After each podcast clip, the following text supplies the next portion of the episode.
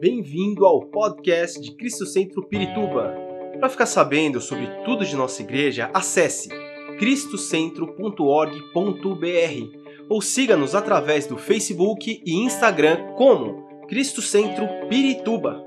Você também pode ver essas e outras pregações no formato vídeo em YouTube barra Cristo Centro Pirituba Oficial. Seja bem-vindo à nossa casa apostólica. Amém. Paz do Senhor, queridos. Sente-se, por favor.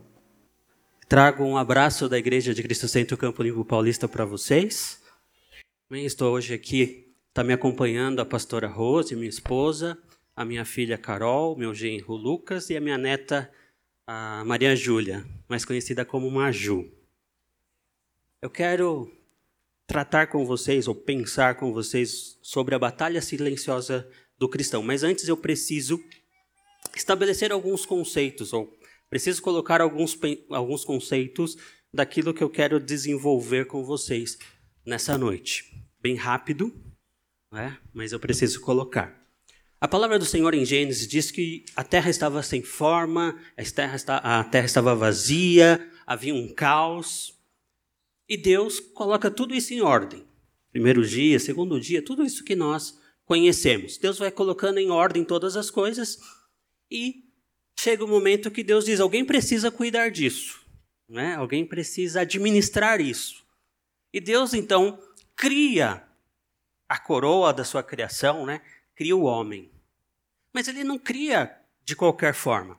Ele já tinha criado os animais, as plantas, ele poderia colocar o leão, o rei da selva, para tomar conta, mas ele diz: não, esse não. Eu preciso. Façamos, e aí tem aquela convenção, né? tem aquela reunião e diz: ó, vamos fazer o homem, façamos o homem a nossa imagem e semelhança. Deus cria ali para o homem uma identidade, né? e o homem recebe essa identidade de Deus. E o homem está trabalhando ali, cuidando do, seu, cuidando do jardim do Senhor todos os dias, colocando o nome nos animais, está tudo certo. De repente, um, o inimigo vem e ele começa a falar com Eva ele traz uma dúvida no coração de Eva que depois ela compartilha, né, ou vive com o seu esposo, com Adão. Existem muitas batalhas. Existem batalhas que eu travo, né, guerreando na oração, é, de frente, e agora existem batalhas que eu travo aqui dentro de mim. E é dessa batalha que eu quero falar nessa noite. É dessa batalha que muitas vezes nós travamos aqui dentro, dentro de nós, que ninguém sabe, ninguém percebe, ninguém vê. É sobre essa batalha. O inimigo poderia vir de frente a Adão e Eva, a destruir tudo aquilo, mas ele não, ele vem e traz a dúvida. Ele planta a dúvida no coração de Eva. Ele planta a dúvida no coração de Adão. Olha, tem a árvore lá do bem e do mal, do conhecimento. Você não conhece todas as coisas.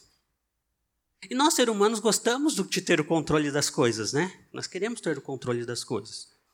Por isso nós temos o relógio, o tempo, queremos controlar todas as coisas. A casa, porque assim não chove na minha cabeça, eu não sinto calor, tenho ar-condicionado, eu tenho, de uma certa forma, o controle de todas as coisas.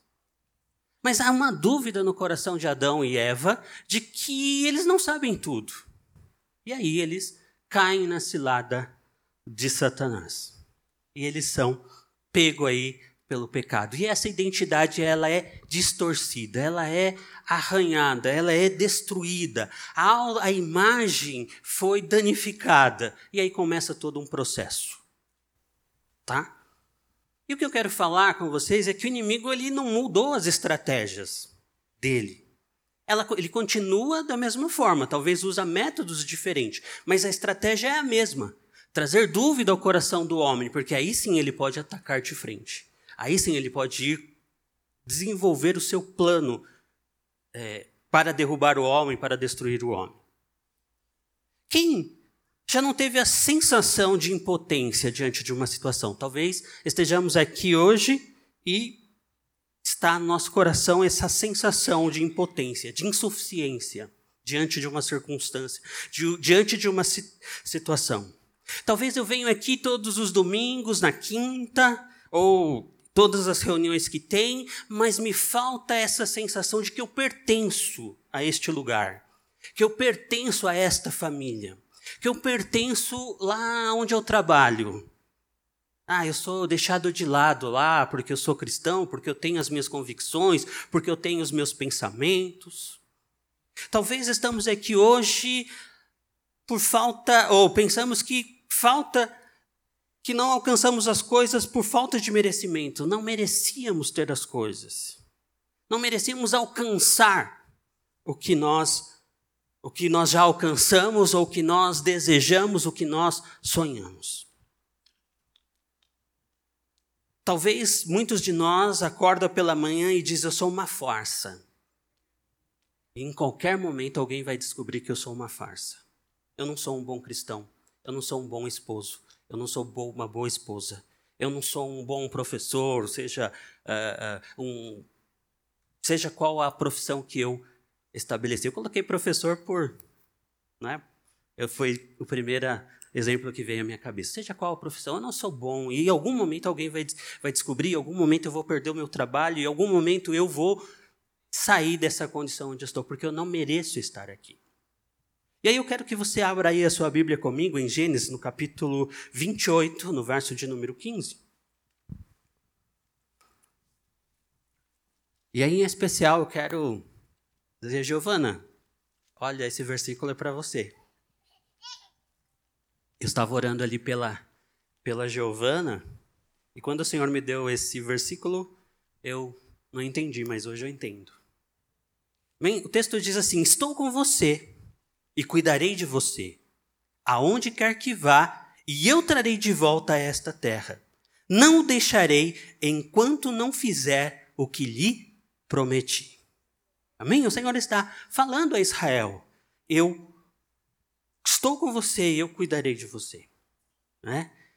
E aonde você for, e aonde você estiver, eu estou com você. Né? Vou cumprir aquilo que eu te prometi. Eu não sei o que Deus te prometeu, mas o Senhor está falando nessa, nessa noite que ele vai cumprir. E quando eu olho esse texto e quando eu penso nesse texto, me traz uma sensação de segurança. Me traz a sensação de que eu estou seguro. Que Deus está me sustentando nas suas mãos. Que eu não preciso me preocupar com nada, porque o Senhor está cuidando de mim. O Senhor está administrando todas as coisas. E aí eu fui estudar um pouquinho a palavra seguro, ou a palavra segura, ela deriva de duas palavras. Sine, né, de duas palavras do latim, sine e cura, que significa sem cuidado. A palavra seguro, segura, deriva de duas palavras que quer dizer sem cuidado. Talvez você vai me dizer, Luiz, mas como assim sem cuidado? Você diz que o Senhor está cuidando de mim e agora você está dizendo que estar seguro é estar sem cuidado. E o texto que nós lemos, o Senhor diz: Eu cuidarei de vocês. E aí, um ponto de interrogação: como assim? Essa palavra seguro, essa ideia, quer dizer, né, sem cuidado, trata de algo que não precisa ser mais cuidado. Quer dizer que já foi curado. Por isso eu posso estar, eu estou seguro. Por isso eu digo, eu estou seguro, porque o Senhor me curou. A minha vida estava um caos. A primeira vez que eu tive aqui ministrando, eu falei um pouquinho da minha história. A minha vida estava um caos, Deus estruturou, reorganizou, eu conhecia o Senhor, né? E Deus me deu, desenvolveu e durante todo esse processo até o dia de hoje o Senhor tem cuidado, né? O Senhor tem abençoado e proveu tudo aquilo que eu preciso. Então, quando eu penso que eu estou seguro, é que o Senhor está cuidando de mim, eu estou, não preciso de mais nada. Eu não preciso colocar a minha fé, a minha esperança, a minha segurança no dinheiro, no que eu possuo, no quanto eu sou famoso, no quanto as pessoas me conhecem, no quanto as pessoas acham de mim, porque eu estou cuidado pelo Senhor. Estou curado eu tinha as minhas tinha os meus problemas, eu tinha as minhas lutas, mas o Senhor me curou. Não é? Então a palavra segurança, ela está ligada ao sem cuidado, estar curado. Enquanto a palavra insegurança diz, me remete a pensar que eu estou sem cuidado, que eu estou que eu não estou curado. E é exatamente dessa batalha que eu quero falar com vocês nessa noite, da insegurança. Eu não sei se você já passou por isso, mas eu enfrento isso, eu passei por isso por vários momentos na minha vida, em várias situações na minha vida. O sintoma mais comum de insegurança é duvidar de si mesmo. Talvez essa foi a maneira que o inimigo conseguiu pegar Adão, pe conseguiu pegar Eva. Eles começaram a duvidar: será que eu tenho condições realmente de cuidar desse jardim? Será que o Senhor não está cuidando de mim? Será que o Senhor não me falou todas as coisas? O Senhor, a palavra diz que o Senhor visitava Adão todo final do dia, mas eu fiquei imaginando, será que Adão me permite conjecturar isso, pensar isso? Talvez Adão não chegou no Senhor e diz: Senhor, eu sei tudo o que eu preciso para cuidar, para administrar isso aqui. Talvez aquela dúvida ficou no coração de Adão e de Eva.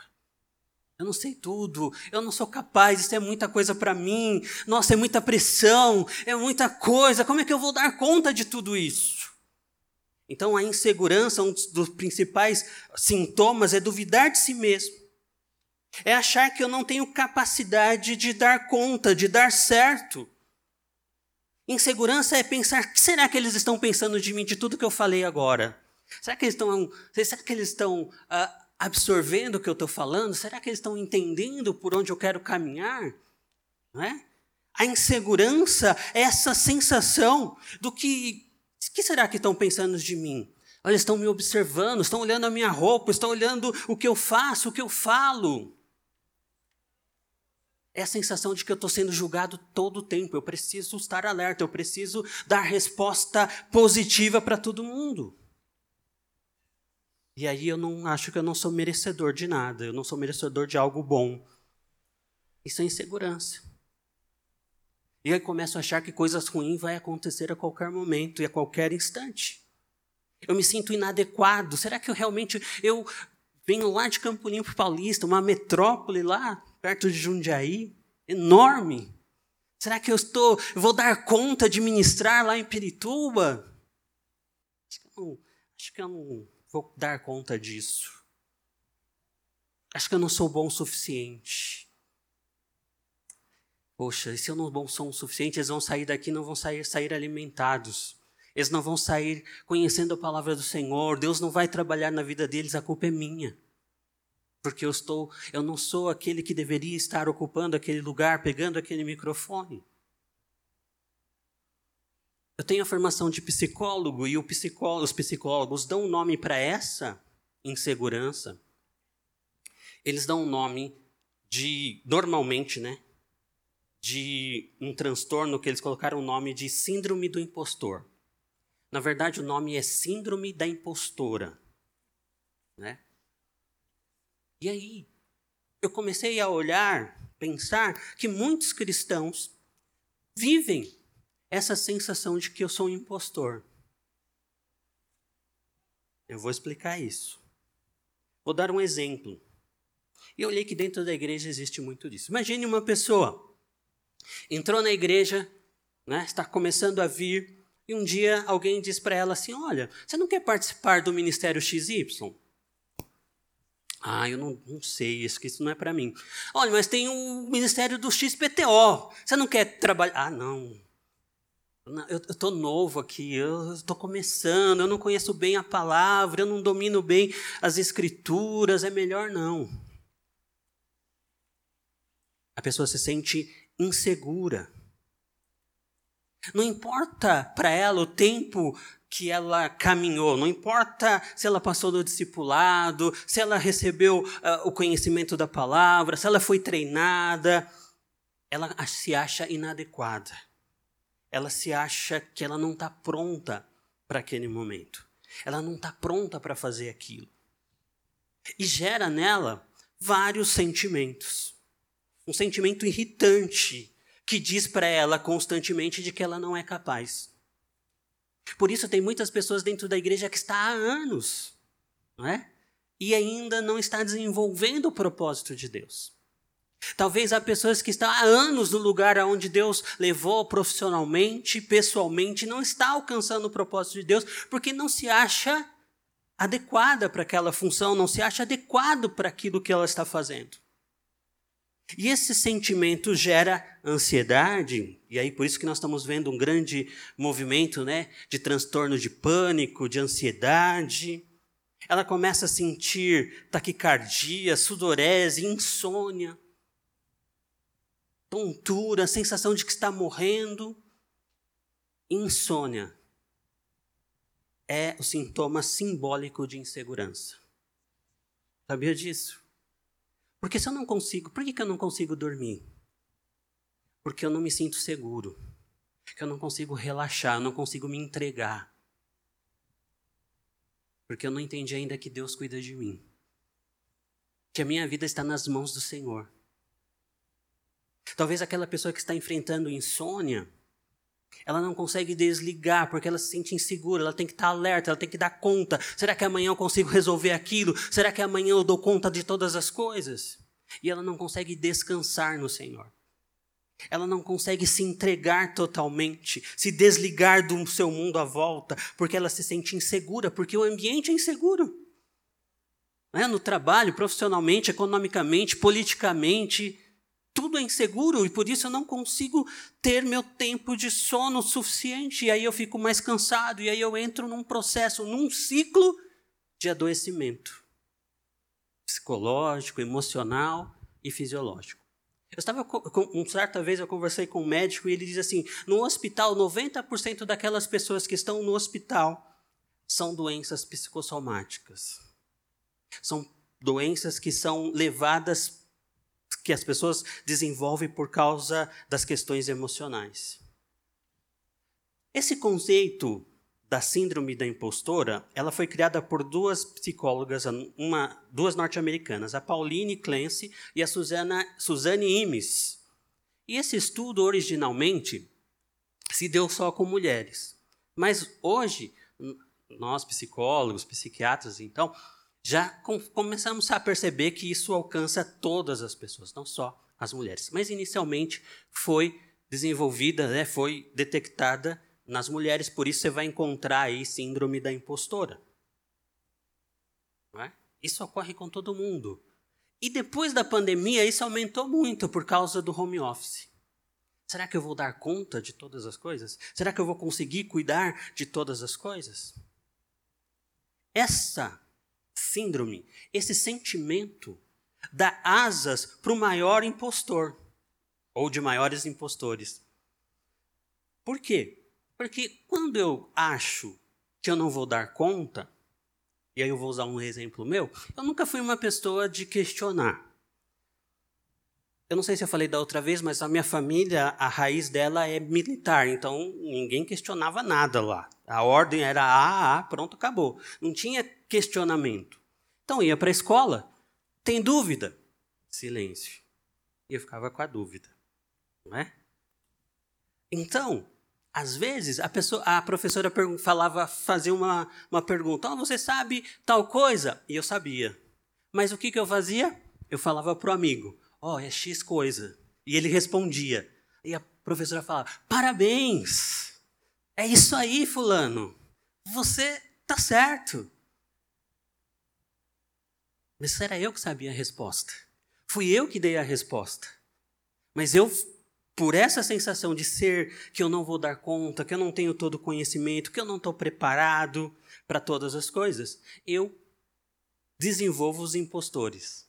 Aquelas pessoas que são seguras de si e elas respondem, elas enfrentam e assim por diante.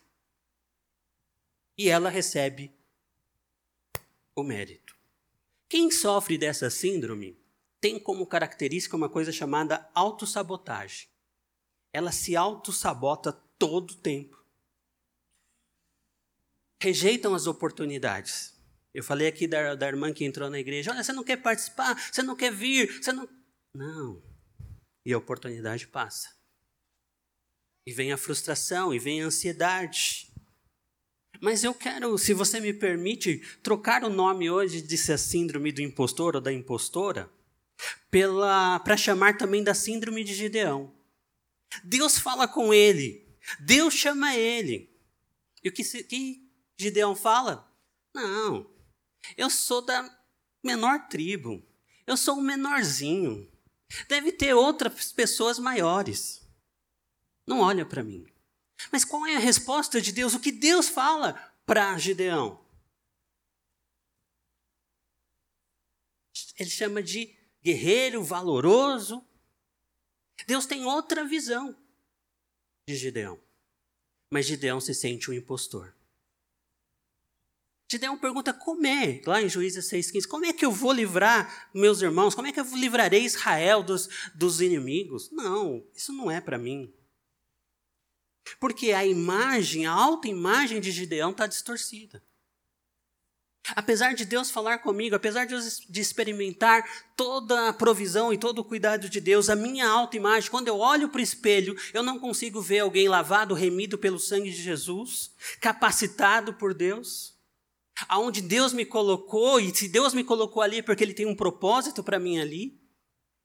E se ele colocou aquilo na minha mão, é porque ele sabe que eu sou capaz de fazer, ele sabe que eu sou capaz de dar conta daquilo. Deus não se engana, Deus não erra. Existe na psicologia um conceito de que a gente chama de programação mental, que tem o nome de mindset. Ele pode ser fixo ou ele pode ser de crescimento. Fixo é como o de Gideão. Não, eu não sou capaz de resolver isso é programado mentalmente que ele não consegue dar conta dessa situação. Por isso, se tem pais aqui de filhos pequenos, aquilo que você fala, aquilo que você trabalha com seu filho, aquilo que você diz, olha, você não pode isso, você não consegue aquilo, você ainda não tem tamanho, você ainda. estou programando mentalmente o meu filho. Eu tenho que trabalhar isso de forma direta. Olha, ainda não é momento de você fazer isso, ainda não é momento de você mexer com isso, ainda não é momento de você conhecer isso. Eu sei que você é capaz de cuidar disso, enfim. Gideão tinha a sua programação mental fixa. Não, eu não sou capaz disso. Eu sou menor do clã. Eu sou menor, faço parte da menor família. Eu não vou dar conta de todas essas coisas. Porque a sua, auto, a sua autoimagem estava distorcida. E a autoimagem é o termômetro da autoestima.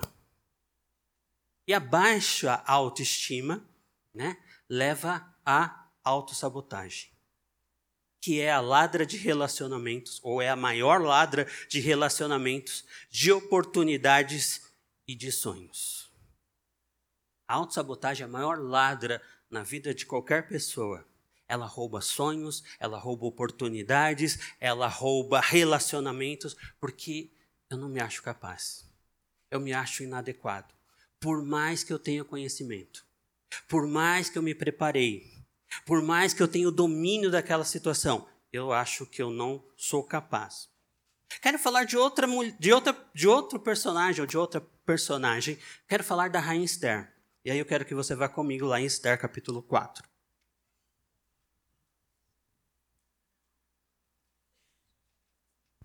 Verso de número 11. Mordecai, seu tio, fala com ela assim: Todos os oficiais do rei e o povo, perdão, ela está falando, né? Todos os oficiais do rei e o povo das províncias do império sabem que existe somente uma lei para qualquer homem e mulher que se aproxime do rei no pátio interno, sem por ele, sem por ele ser chamado, será morto, a não ser que o rei estenda o cetro de ouro para a pessoa e lhe poupe a vida.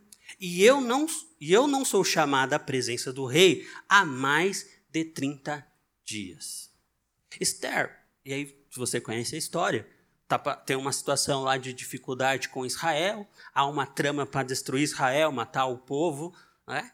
e Mordecai te diz, oh, você está aí no palácio, é, você pode fazer alguma coisa. E ela diz, olha, existe uma lei, que quando alguém entrar na presença do rei, se o rei estendeu o cetro, conversa com ele. Se o rei não estender o cetro, morre.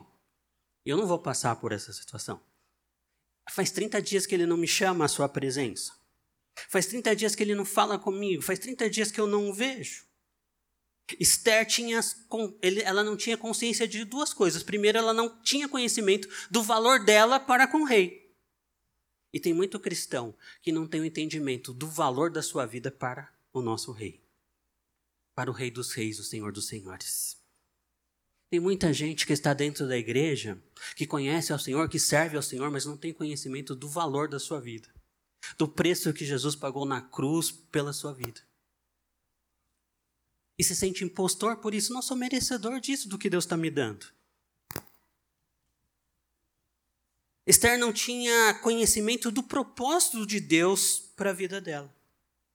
E aí, no verso de número 13 e 14, Mordecai diz assim: Quando Mardoqueu recebeu a resposta de Esther, mandou, oh, perdão, é, verso 13, mandou-lhe dizer: Não pense que pelo não pense que pelo fato de estar no palácio do rei, você será a única entre os judeus que escapará. Pois se você ficar calada nesta hora, socorro e livramento surgirão de outra parte para os judeus, mas você e a família do seu pai morrerão.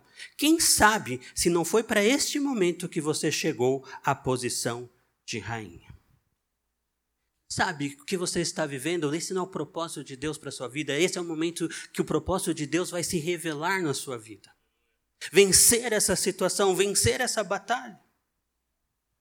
Mordecai faz com que Esther reveja, se reposicione diante do rei, reconheça o seu valor. E aí eu quero que você guarde isso. Quando nos enxergamos do pior jeito, automaticamente nos tratamos do pior jeito. E se nos, nós nos tratamos do pior jeito, nós permitiremos que outras pessoas também nos tratem do pior jeito. Isso é o que? Autossabotagem. Isso é o que? Eu não me valorizo. E aí eu permito que outras pessoas me desvalorizem.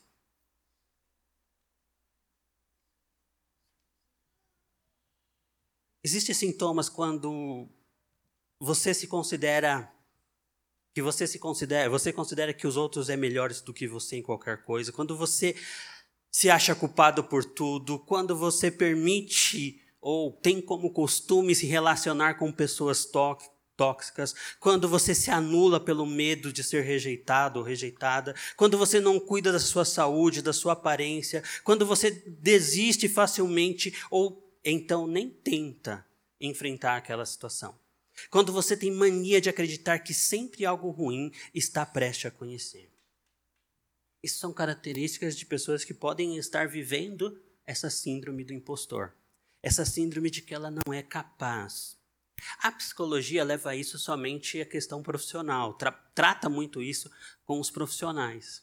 Pessoas que estão na área profissional e se não acha capaz. Vem lá uma promoção, vem lá um desafio, não. Vem um projeto novo, quero que você faça parte disso. Ah, não, eu não sou capaz disso. E a pessoa recua.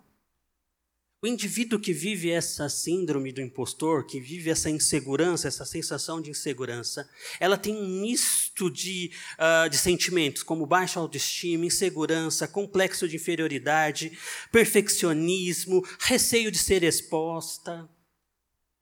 Não sei você, mas eu, quando era menor, quando alguém falava meu nome, Luiz minhas orelhas ficavam vermelhas, eu queria entrar debaixo da cadeira, me esconder, porque eu não queria que ninguém me visse.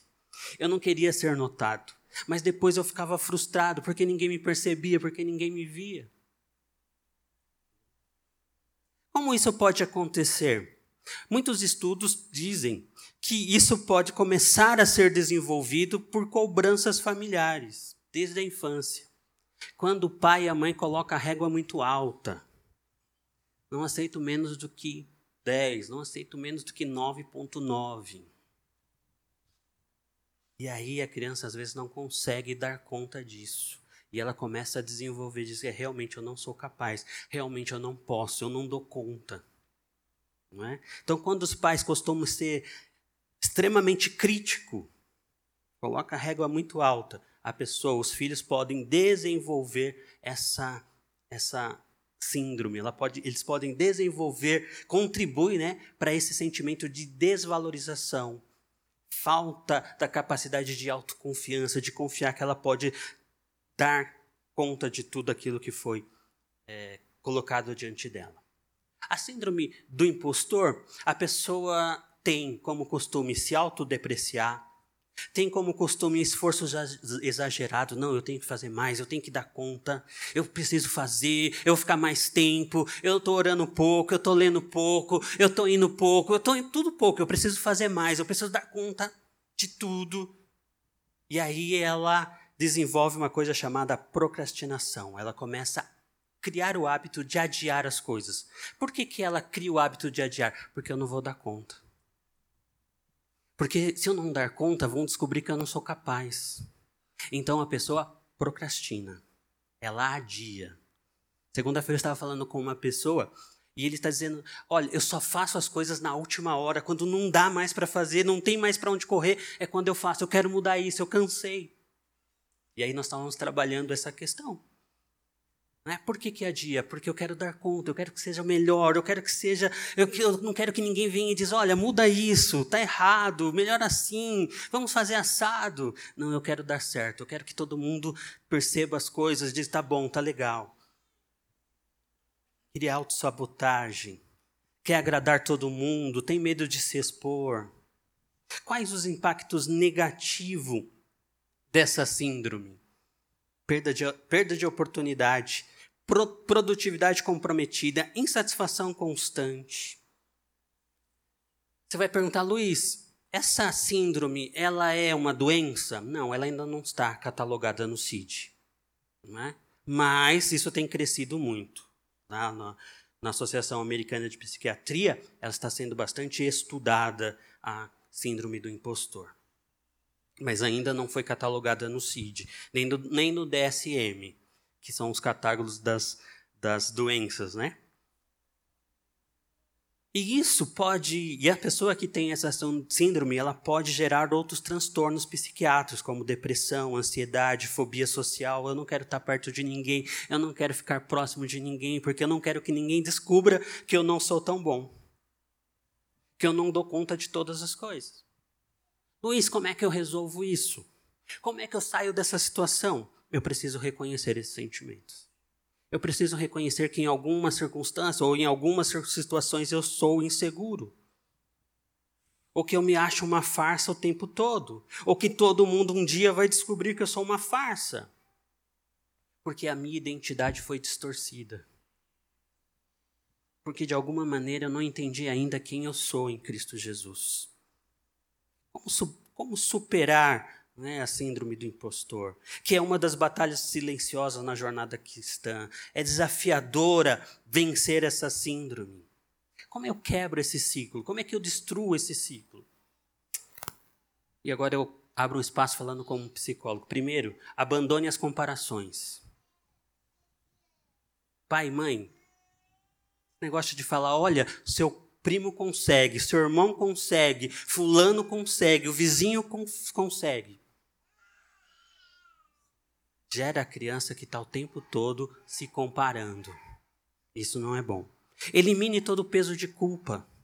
Todos nós erramos, todos nós falhamos, todos nós, em algum momento, alguma coisa não vai dar certo. Descubra e viva seu propósito. Reveja os padrões de felicidade que você elegeu como verdadeiro. Nós estamos vivendo uma geração que constrói a sua vida, a seu entendimento de felicidade em cima de uma coisa chamada fake news. Como assim, Luiz? Rede social. Ninguém coloca na rede social, pô, tô mal. Pô, não deu certo o negócio que eu fiz. Pô, tô comendo aqui que sobrou de ontem. Todo mundo vai tirar foto daquilo que é legal, daquilo que é bom. Mas eu tô aqui na minha casa, eu olho lá nas redes sociais, pô, mas eu tô comendo de ontem. E aí eu acho que eu sou infeliz, eu acho que não está dando certo, eu acho que eu não sou bom. Então reveja os padrões que você elegeu como verdadeiro. Muitas coisas que nós vemos, 90% do que nós vemos nas redes sociais não são verdadeiros. Não são verdades. E tem muita gente sofrendo por causa disso. Porque querem a perfeição. Eu quero ser como Fulano. Eu quero ser como Fulana. Quero ser como um influencer lá. Consegue todas as coisas bem rapidinho. Por que, que eu não dou? Por que, que eu não consigo? Reconheça e celebre suas vitórias, por menor que ela seja. Celebre suas conquistas. Celebre as conquistas dos seus filhos. Se alegre com cada avanço. Identifique seus pontos de melhoria. Identifique o que eu preciso melhorar, aonde eu preciso melhorar. Não podemos ficar parados. Precisamos desenvolver. E como cristão, eu tenho a palavra de Deus. Faça todos os dias sua reflexão na palavra. Conheça a sua verdade, o seu propósito através da reflexão da palavra de Deus. Quem você é em Cristo Jesus? O que Jesus diz que você é? Qual é o teu propósito? Por que Deus te criou? Por que Deus te chamou? Qual é a sua identidade em Cristo? Segundo, comunhão e oração. Busque a presença de Deus. A presença de Deus é inevitável. Ore. Busque a Deus. Compartilhe os seus medos, suas dúvidas, seus anseios. Lembra que eu falei de Adão? Talvez Adão tinha isso. Será que Deus não me contou tudo? Deus visitava Adão todo no final do dia. Quantas vezes entramos neste lugar e saímos deste lugar e não compartilhamos com ninguém aquilo, quais são os nossos medos, quais são os nossos anseios, quais são as nossas dificuldades? Comunhão e oração. Compreenda a graça de Deus. Deus não te chamou porque você é perfeito. Deus não te chamou porque você é bom. Deus não te chamou porque você consegue todas as coisas. Deus te chamou porque Ele te ama. Deus te chamou porque Ele te ama e é Ele que te capacita. E se Ele entregou isso na tua mão, Ele vai te capacitar para que isso dê certo. Mesmo que eu e você se sinta incapaz, se Deus te chamou, se Deus te entregou isso nas tuas mãos, é porque Deus sabe que você vai dar conta. E Ele vai, como nós lemos no primeiro versículo, Ele vai cuidar de você. Não enfrente essa batalha sozinho. Compartilhe o seu sentimento com outros cristãos. Não com qualquer pessoa. Com cristãos maduros na fé, com pessoas que realmente podem te ajudar, pessoas que podem orar com você o tempo todo, que vai estar orando com você, trazendo aconselhamento devido, que vai te exortar, que vai te fortalecer, te encorajar. E foco no propósito de Deus. Lembre-se, isso não é conversa de crente para você ver a igreja. Se Deus te chamou é porque Ele tem um propósito na sua vida. Se você está aqui porque Deus tem um propósito na sua vida. Se Deus te colocou naquela empresa, ou naquela escola, ou naquele lugar, é porque Deus tem um propósito na sua vida. Concentre-se no seu serviço a Deus. Concentre-se em servir a Deus, amar a Deus em todas as coisas. Ele usa a tua fraqueza. Né? Ele usa a sua debilidade para que né, o poder dele se aperfeiçoe em você né, para que o poder de Deus te aperfeiçoe. Lembre-se disso. Renove a mente, renove a sua mente, como Paulo diz. E lembre que você é um filho amado do Deus Altíssimo. Você, como Cristo disse, você é mais do que vencedor. Não permita mais que o inimigo, que é um verdadeiro impostor, mentiroso, fale, a sua, seu ouvido todos os dias que você é uma farsa, que você não vai conseguir, que você não vai dar certo. Se Deus te chamou, se Deus te resgatou, é porque Ele tem um propósito na sua vida e Ele vai cumprir todas as coisas na sua vida. Se coloque de pé, por favor, no seu lugar.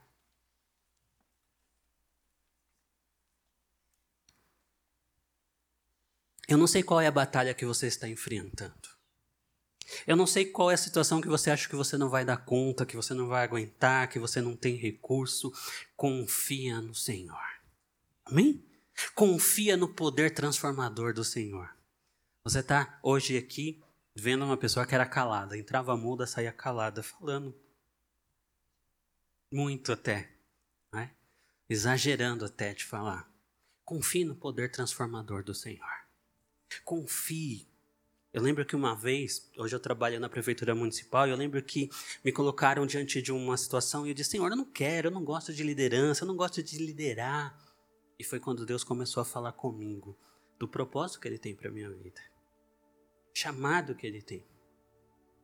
Realmente eu não posso. Eu não consigo. Talvez eu não tenha o perfil que muitos lugares ou pessoas ou líderes acham que um líder deve ter.